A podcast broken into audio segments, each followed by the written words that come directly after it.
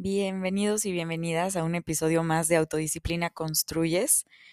El día de hoy quiero hablarles de cómo las decisiones de vida pueden fortalecer y desarrollar la autodisciplina. Un poco de mi historia, sin contarles mi historia, pero sí tres, tres cosas principalmente que sé que pueden ayudar muchísimo y pueden ser decisiones que cambien el rumbo de el desarrollo de su autodisciplina. Voy a ir muy al grano, literal, en este episodio, porque simplemente quiero hablar directamente de estas tres cosas que me han ayudado a desarrollar mi autodisciplina y sé que pueden ser un cambio total, un, un parteaguas en el desarrollo de nuestra autodisciplina. Estas tres cosas pueden ayudar a construir hábitos positivos y que apoyen a nuestro crecimiento personal. Y no solo eso. Hacer estas tres cosas nos puede ayudar a más fácilmente y de forma automática casi tener la actitud necesaria para hacer lo que dijimos que íbamos a hacer, para tener una mejor forma de comunicarnos, para em, hacer el proyecto que dijimos que íbamos a hacer, para hacer la presentación que toca hacer, etcétera. La primera cosa es ejercicio, pero ejercicio que te divierta, un ejercicio que de verdad estés disfrutando mientras estás em, moviéndote y eh, estás generando todas estas endorfinas y todo lo positivo que trae al cuerpo hacer ejercicio.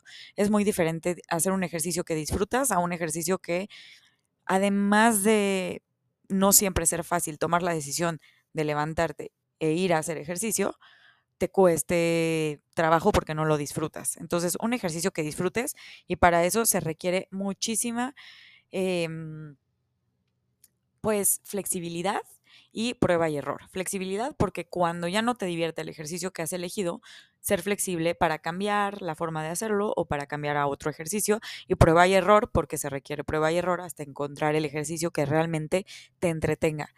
Es un cambio total de, de forma de vivir, de ser y de mentalidad, hacer ejercicio. La segunda cosa es no alcohol. Dejar el alcohol por completo para mí fue uno de los parteaguas más grandes en mi vida. Hay un antes y un después. Yo no digo que nunca regresaré a tomar, no lo sé, pero hoy podría decir que no lo tengo ni siquiera en mente. Creo que el no tomar alcohol trajo demasiadas cosas buenas a mi vida, pero también fueron cosas difíciles porque al dejar de tomar alcohol me pude dar cuenta de cuáles eran las adicciones emocionales que estaban detrás de la forma en la que yo estaba viviendo. No tomar alcohol me permitió ver mucho más claramente mi vida, las decisiones que estaba tomando y cómo la estaba llevando y cómo no la estaba llevando también. Y mm, yo sé que para esto hay veces que, algunos necesitan otro tipo de acompañamiento, terapia, etcétera, si es un tema más fuerte. Y sí creo que puede ser la pieza que está faltando en muchas vidas para poder disfrutar la vida y para poder ser más autodisciplinados, como ya me han escuchado decir, si han escuchado antes estos episodios o han visto mi contenido, para mí ser autodisciplinado es sinónimo de disfrutar la vida. No están para nada peleados ni separados.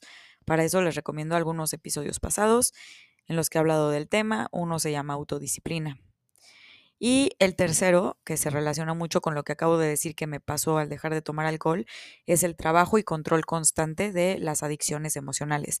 Darnos cuenta de qué es eso que estamos haciendo constantemente o sintiendo constantemente y que no se siente tan cómodo y lo estamos tapando con ciertos comportamientos, con algún tipo de adicción que no es tanto algo que se consume, sino a relaciones, a actitudes, a ciertas situaciones que se repiten, repiten constantemente en nuestra vida, pueden ahí estar escondido algún tipo de adicción emocional que es muy importante reconocer y cuando las reconocemos y las trabajamos y aprendemos a controlarlas o a irlas disipando o a tener herramientas que nos ayuden cuando llegue el rush que nos pide hacer eso que ya sabemos que no nos está haciendo bien, va a ser toda la diferencia también para poder enfocarnos ser más productivos y poder hacer eso que dijimos que íbamos a hacer.